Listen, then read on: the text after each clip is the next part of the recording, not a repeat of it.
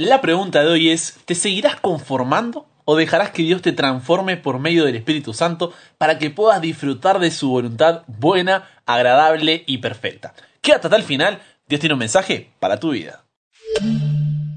Buenas, ¿cómo estás? Soy el pastor en proceso Brian Chalá y te doy la bienvenida a este espacio donde nunca paramos de aprender y nunca paramos de crecer en nuestra relación con Dios. Si ese es tu deseo, esa es tu oración, entonces ya eres parte de esta comunidad. Esta semana estamos estudiando un temón, ¿eh? Testificar con el poder del Espíritu. Y hoy, hoy hablaremos sobre el poder transformador del Espíritu Santo y se viene un tema toma tu Biblia, veremos un solo versículo, ¿eh? pero toma tu Biblia porque será un tema realmente de bendición.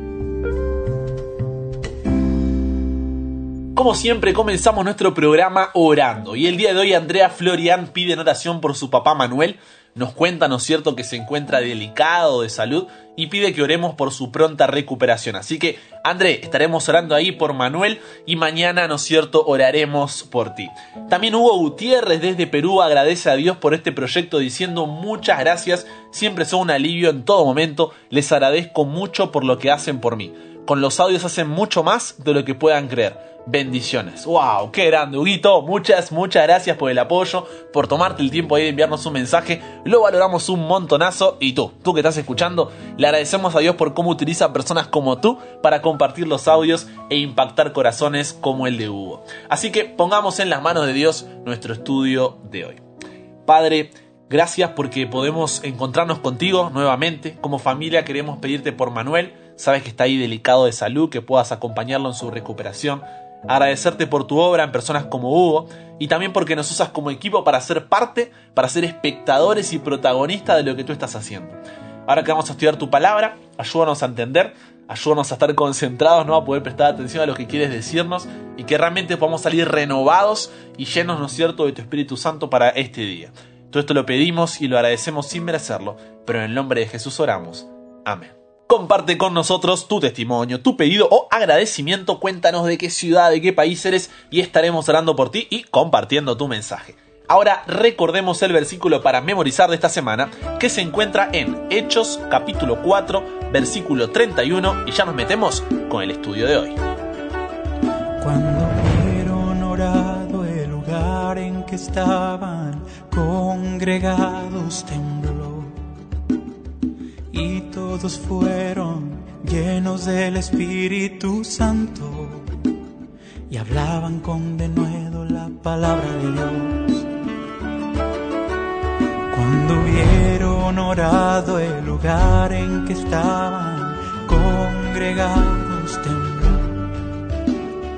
y todos fueron llenos del Espíritu Santo y hablaban con denuedo palabra de Dios. La palabra de Dios. Pregunta. ¿Cómo podemos ser transformados por el Espíritu de Dios? El cristianismo implica cambio, lo que llamamos, ¿no es cierto?, la famosa conversión. Un verdadero cristiano es literalmente un converso, una persona que, con la ayuda de Dios, ha cambiado su manera de pensar y de actuar, ¿no es cierto?, para vivir conforme a los estándares mucho más altos que enseñó Jesús. Ahora, el tema principal del ministerio de Jesús incluyó este acto voluntario, ¿no es cierto?, del arrepentimiento. Y en el día del Pentecostés, cuando se dio inicio a la iglesia cristiana, Pedro, acompañado de los otros apóstoles, predicó audazmente sobre la vida y la muerte de Jesús ante toda una multitud. Y esta multitud le respondió diciendo, varones hermanos, ¿qué haremos ante toda esta predicación de Pedro, no? Y la respuesta del apóstol fue parecida al mensaje entregado al comienzo del ministerio de Jesús. Arrepentíos y bautícense cada uno de vosotros en el nombre de Jesús para perdón de los pecados y recibiréis el don del Espíritu Santo. Tenemos, ¿no es cierto? Entonces toda una multitud escucha la predicación de Pedro acerca de Jesús y dice, ¿y ahora qué, qué, qué tenemos que hacer? ¿Cuál es el siguiente paso? Arrepentíos y bautícense cada uno de vosotros en el nombre de Jesús para perdón de los pecados y recibiréis el don del Espíritu Santo, dice Hechos 2.38. La tarea en la vida de un cristiano es esta. Así que hermanos, dice Romanos 12, 1 y 2, préstame tus oídos.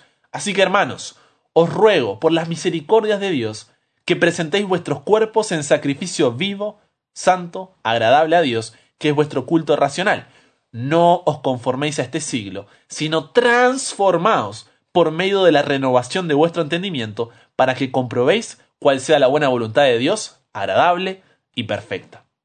Además, en Efesios 4:24 nos dice Pablo, ¿no? Vestidos del nuevo hombre, creado según Dios en la justicia y santidad de la verdad. La pregunta es, ¿estamos listos para esta tarea? Tal vez nos sintamos abrumados al darnos cuenta de lo lejano, ¿no? De esta meta de conversión, de cambio, de transformación. Quizás hoy estés esclavizado, esclavizada por tus propios hábitos, o por sentimientos de odio, resentimiento, ¿no es cierto?, codicia, adicciones o actitudes egoístas. Puede que además carezcas de la fuerza de voluntad incluso para cambiar, porque dices, Brian, yo intenté ser transformado por Dios, pero no puedo. No puedo, caigo una y otra y otra vez. Pero, hey, déjame decirte una cosa. Cristo conoce muy bien tu corazón, conoce muy bien todo esto. Pero Él también promete darnos poder para superar nuestras fallas, para convertirnos, ¿no es cierto?, de verdad. Y justo antes de, justo antes de regresar al cielo, Él le dice a los discípulos, ¿no es cierto?, pero recibiréis poder, ¿cuándo? Cuando haya venido sobre vosotros el Espíritu Santo. Y esto sucedió tal como Él predijo días más tarde, en el día del Pentecostés que ya vimos. En aquel día se bautizaron tres mil personas, todas fervientemente deseosas por obedecer a Dios. Se convirtieron en nuevas criaturas en Cristo y estaban profundamente motivadas. Jesucristo, en su infinito amor, ¿no? No dejó a sus seguidores con la incógnita de si podrían o no podrían triunfar, o si recibirían o no la ayuda necesaria para cambiar. Porque Jesús sabe exactamente lo que cada uno necesita. Y está listo para entregárnoslo.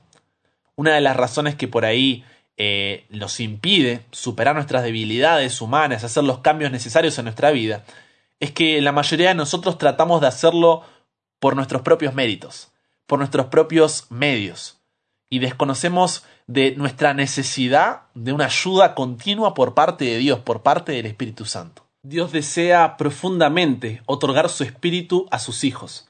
En Lucas 11:13 Jesús dijo, Pues si vosotros, siendo malos, sabéis dar buenas dádivas a vuestros hijos, ¿cuánto más vuestro Padre Celestial dará el Espíritu Santo a los que se lo pidan? Por eso si volvemos a Romanos 12:2, hay muchos tipos de estudios personales de la Biblia. Puedes hacer un estudio anual, un estudio por temas, por personajes, por libro, por autor, uff, hay de todo. Pero hoy vamos a realizar un estudio textual, acá en Romanos 12.2, que es cuando elegimos un versículo o un pasaje y profundizamos. Entonces, cuando leo un versículo pasaje, ¿qué es lo primero que hago? Es ver el contexto que rodea a dicho versículo. En este caso estamos en Romanos 12.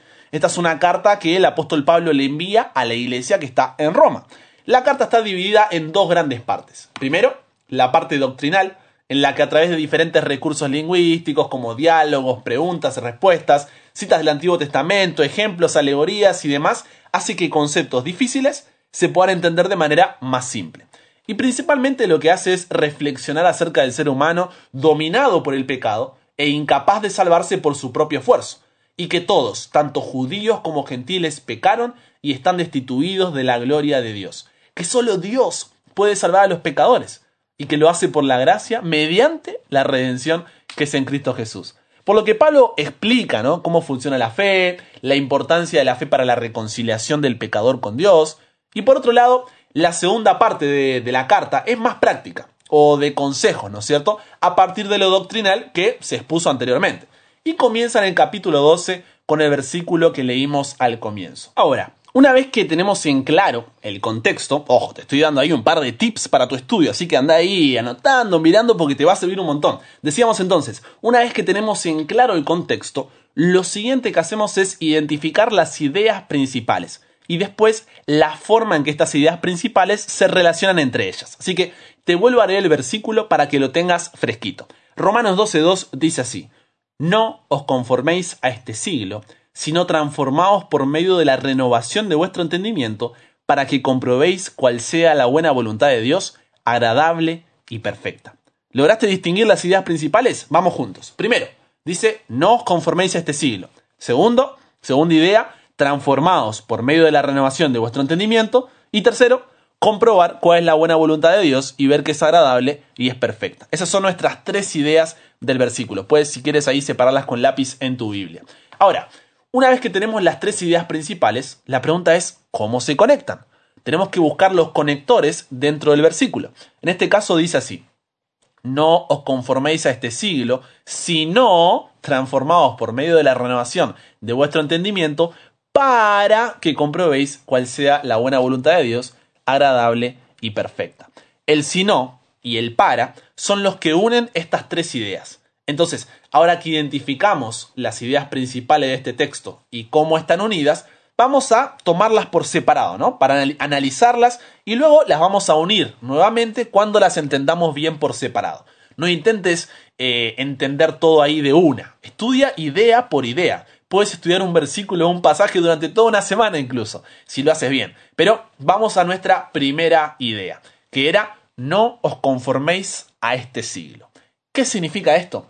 Pablo le dijo algo parecido a los filipenses cuando les dice que en este mundo lleno de gente malvada y pecadora, ellos eran como los hijos de Dios que tienen que alejarse de la maldad y brillar por su buen comportamiento. O como dice Juan a las iglesias en 1 Juan 2.17, el mundo pasa y sus deseos, pero el que hace la voluntad de Dios, ¿qué? Permanece para siempre. Esta idea de no conformarse es una constante en la Biblia. Hay un llamado por parte de Dios a ser diferentes, a no vivir como viven todos los demás. Y esto a veces puede ser difícil. Es más, en el canal de YouTube, puedes buscar ahí como Brian Chalá, hay dos series de temas sobre esto que pueden servirte. Yo te tiro ahí un tip por si quieres profundizar. Busca ahí en las listas de reproducción la serie Diferente y la serie Opiniones. No tengo duda de que serán de bendición. También está en Spotify para ti que te escuchas, te gusta escucharlo ahí por, por Spotify. Pero ahí aprendemos acerca de la historia de Elías. Y en ese caso, ¿no es cierto? Cómo él no, no se conformó ante el enfrentamiento con los profetas de Baal. Y es algo que nosotros por ahí hoy vivimos, ¿no? Esto de no conformarse en un mundo que va contra la corriente, un mundo que va en contra de todo lo que creemos. Y no es algo que nos guste a la primera. Realmente tenemos que estar seguros de lo que buscamos para hacer el esfuerzo y pasar por los desafíos de remar contra la corriente. Porque si no estamos seguros, no querremos ser diferentes y nos conformaremos con lo que este mundo nos ofrece. Y eso es lo que el Espíritu Santo hace en nosotros. Al convencernos de pecado, de justicia, y de juicio, como vimos al inicio de la semana, nos muestra que vale la pena ser diferentes, que vale la pena no vivir como viven todos los demás, que vale la pena no conformarse. Entonces, ese es el desarrollo de la primera idea. Ya entendimos, ¿no es cierto? Esto de no conformarse, de ser diferentes, de ir contra la corriente, de ser una luz en medio de las tinieblas. Ahora, vamos a lo que nos conecta con la siguiente idea. ¿Recuerdas la palabra? No os conforméis a este siglo, sino transformados por medio de la renovación de vuestro entendimiento. ¿Qué significa este si no? Este si no no es una amenaza. Estudia para el examen, si no, desaprobarás el año. Este si no lo que hace es relacionar ambas ideas y mostrarnos la consecuencia de hacer la idea anterior. Por ejemplo, si yo digo, deja de ser vago o deja la vagancia, sino dedícate a estudiar más. O, por ejemplo, no sé, no estés con este chico que no comparte tus principios, sino busca uno que te acompañe en el propósito de glorificar a Dios. ¿Se entiende la idea? Intenta mostrarnos algo mejor de lo que se dijo anteriormente. Entonces, el versículo venía diciendo, no te conformes, sino, y aquí viene lo mejor, transformaos por medio de la renovación de vuestro entendimiento. Ahora que entendimos eso, la pregunta es, ¿qué significa esta segunda idea de transformaos por medio de la renovación de vuestro entendimiento? ¿Cuántas palabras difíciles? Pero vamos por partes. Transformarse, que viene de metamorfosis, esta metamorfosis, al igual que en el caso de la mariposa, lleva un proceso. Viste que la mariposa de oruga a mariposa es como todo un tiempo que tiene que ahí un cambio total. Es un proceso que será diferente para cada persona. No todos tenemos el mismo proceso de cambio. Unos son más rápidos, unos son más lentos, unos son más fuertes, otros son más débiles. O sea, hay, hay de todo. Y como resultado de esta transformación, veremos un cambio en nuestra actitud total, ¿no? Como la oruga, a nosotros también nos tocará mudar la piel. Va a haber un cambio. Pablo nos está llamando a un cambio, a pasar de una actitud a otra, de pasar de conformarnos a transformarnos. Entonces la pregunta ahora es, ¿transformarnos cómo? El versículo sigue diciendo, por medio de la renovación de vuestro entendimiento. ¿Qué significa esto? ¿Qué entendemos por renovar? Renovar es cuando tenemos algo, no sé, un celular, una casa, un auto, una bicicleta, en mi caso, o una aplicación, y la renovamos, la actualizamos. ¿Y cuál es el objetivo de esta actualización? Mejorar lo que teníamos antes. Entonces, tenemos un mejor modelo de celular, pintamos la casa, le hacemos chapa y pintura al auto, conseguimos una bici con cambios, la aplicación ahora tiene nuevas funciones y demás. ¿Se entiende eso? Por eso es renovar, se mejora lo que teníamos antes. Entonces, ahora que entendimos esto de qué es renovar, tenemos que preguntar qué es el entendimiento. Y si vamos al diccionario, dice que es la facultad de la mente que permite aprender, entender, razonar, tomar decisiones y formarse una idea determinada de la realidad. Entonces, podríamos decir que el entendimiento es nuestra perspectiva de vida, es cómo entendemos la vida, cómo pensamos sobre la vida. Y esto va a afectar la manera en la que nos movemos y somos. Entonces, si juntamos todo esto, ¿no? Pablo está diciendo que en lugar de conformarse con este mundo y vivir como viven todos los demás, cambiemos completamente al renovar nuestra perspectiva de vida, nuestra forma de ser, nuestra forma de pensar. ¿Se entiende? Pablo no quiere que nos conformemos con la perspectiva de vida que tiene el mundo en el que vivimos, con su cultura, prioridades, ideologías, concepciones que van en contra de la palabra de Dios. Ahora, para que nuestra mente se renueve, y por ende nuestros pensamientos y actitudes que luego producirán decisiones, necesitamos dejar que el Espíritu de Dios se haga cargo. No podemos hacerlo por nuestra propia cuenta, como decíamos al comienzo, esto es imposible. El ser humano no puede cambiarse ni salvarse a sí mismo. Podemos engañarnos por un tiempo, ¿eh? Ahí pretendemos, fingimos, adoptamos nuevas filosofías, pero el ADN corrupto en algún momento asomará la cabeza. Entonces, para que ocurra un cambio en la mente y en el corazón, se necesita una intervención divina.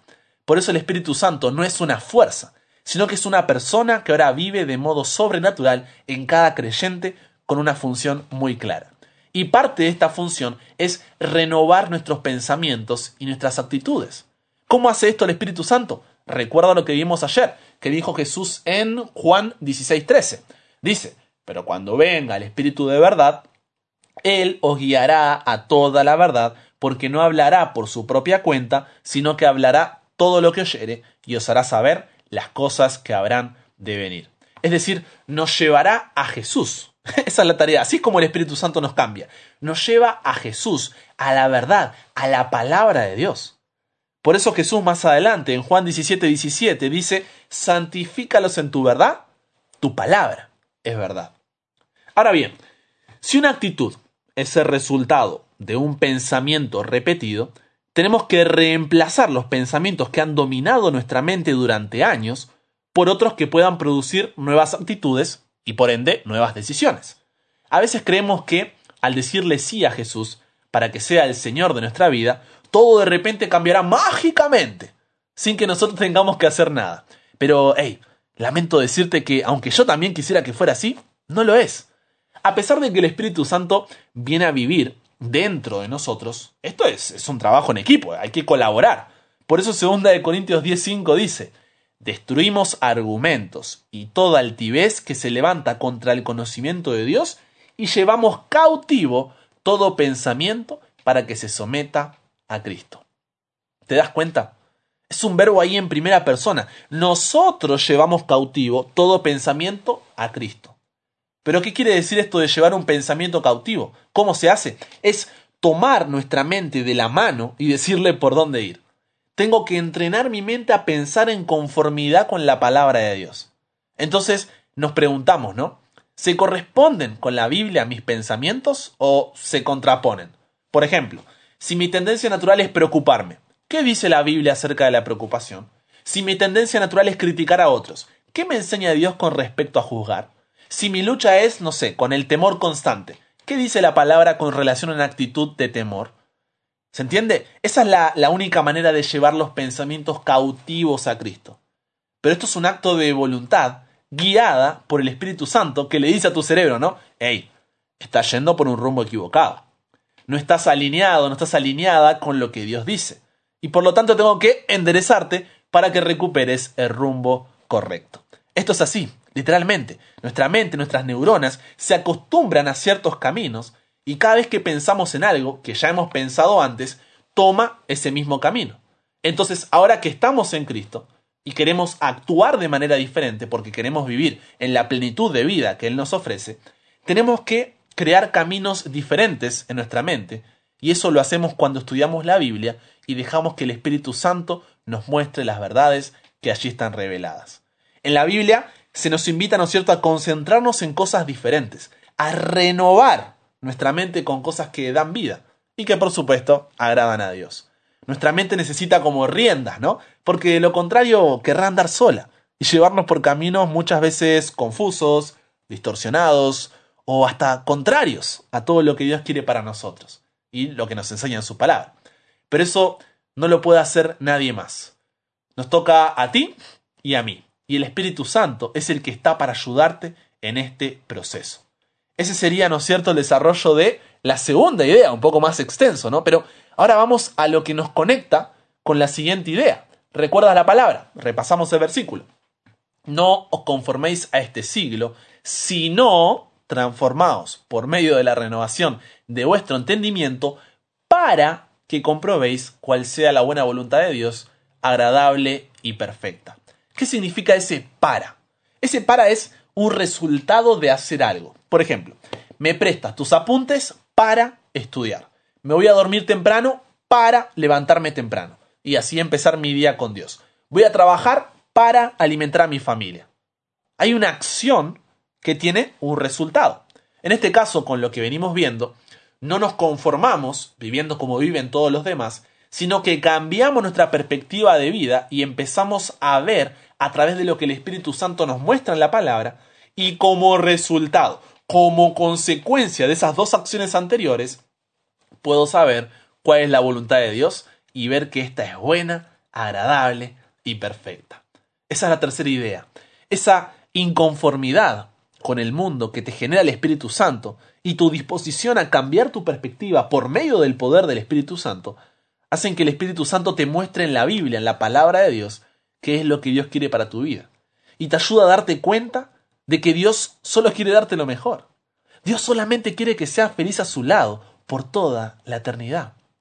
Entonces ahí, ahí es cuando pasamos a tener la mente de Cristo, como le dice Pablo los Corintios, porque la voluntad de Dios pasa a ser nuestra voluntad. Esto es es tremendo. Por eso, si haces un estudio cuidadoso del libro de Hechos, verás que Dios hace esto mismo que vimos recién en diferentes tipos de personas, en diversas circunstancias. Transforma hábitos que estaban arraigados en la vida y enseña a toda la humanidad la gracia y la verdad de Jesús. El Espíritu Santo se encuentra con las personas donde están, pero no las deja allí. En su presencia son cambiadas, su vida se transforma. Por eso en tu estudio personal, recuerda pedirme la guía de estudio si todavía no la tienes, viste que el Espíritu Santo alcanza a una increíble variedad de personas. Lidia era una próspera empresaria judía, el carcelero de Filipos, un funcionario romano de clase media. Tenemos a Dionisio, el aeropaguita que era parte del tribunal legal de jueces que trataban ahí los casos judiciales. Crispo, un líder religioso, el principal de la sinagoga judía, y así podríamos seguir mencionando.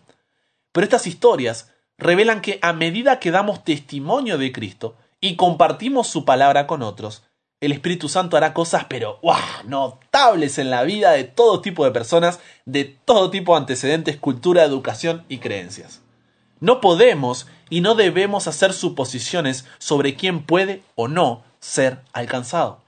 Nuestro trabajo, mi trabajo, tu trabajo es testificar a todos, a cada una de las personas que Dios coloca en nuestro camino y Dios hará el resto. Cuando tú ves a Jesús, o le muestras a Jesús a tu familiar, vecino, amigo contacto ocasional, comienzan ahí los tres pasos que vimos recién en Romanos 12. El Espíritu hace que empiece a sentirse disconforme con lo que este mundo le ofrece, porque le mostraste amor a través de tu vida. Le mostraste a un Dios que lo ama y quiere liberarlo de un mundo de pecado para darle vida eterna a su lado. Entonces, cuando comienza a ver lo que Dios dice en su palabra y el Espíritu Santo le va resaltando las diferentes verdades, de a poco su pensamiento se renueva y comienza a cambiar de perspectiva, a pensar, a ser diferente. Y finalmente, el Espíritu Santo le muestra la voluntad de Dios y vive feliz a pesar de sus circunstancias, de sus situaciones, de sus desafíos o problemas. ¿Por qué? Porque sabe que la voluntad de Dios es buena, es agradable y es perfecta. Entonces deja de lado el mundo y sus deseos pasajeros y la voluntad de Dios se transforma en su voluntad y así permanece para siempre. Amén. Es tremendo lo que hace el Espíritu Santo. No sé con qué te estás conformando hoy. Tengo que hacerte un, llamado a la decisión, ¿no? Porque no sé con qué te estás conformando hoy. Quizás te encuentras en una relación con una persona que no comparte tus principios, valores y creencias. Y a pesar de que sabes que va en contra de la voluntad de Dios para tu vida, sigues porque lo amas demasiado. O porque tienes miedo de la soledad y tener que empezar de cero a esta altura. Quizás estás siendo deshonesto en tu trabajo, con tus compañeros, jefes, o en tu desempeño o con las ganancias. Quizás estás en una lucha contra la pornografía, la masturbación hace años y has pensado varias veces en tirar la toalla porque tienes esa culpa que te mata. Naciste dentro de la iglesia, conoces todo de Dios, pero sientes que no logras cumplir con todas las reglas, normas. Entonces te cansas de aparentar ser algo que no eres.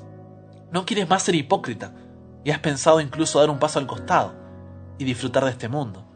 Porque si bien conocías de Dios, nunca tuviste una relación con Él.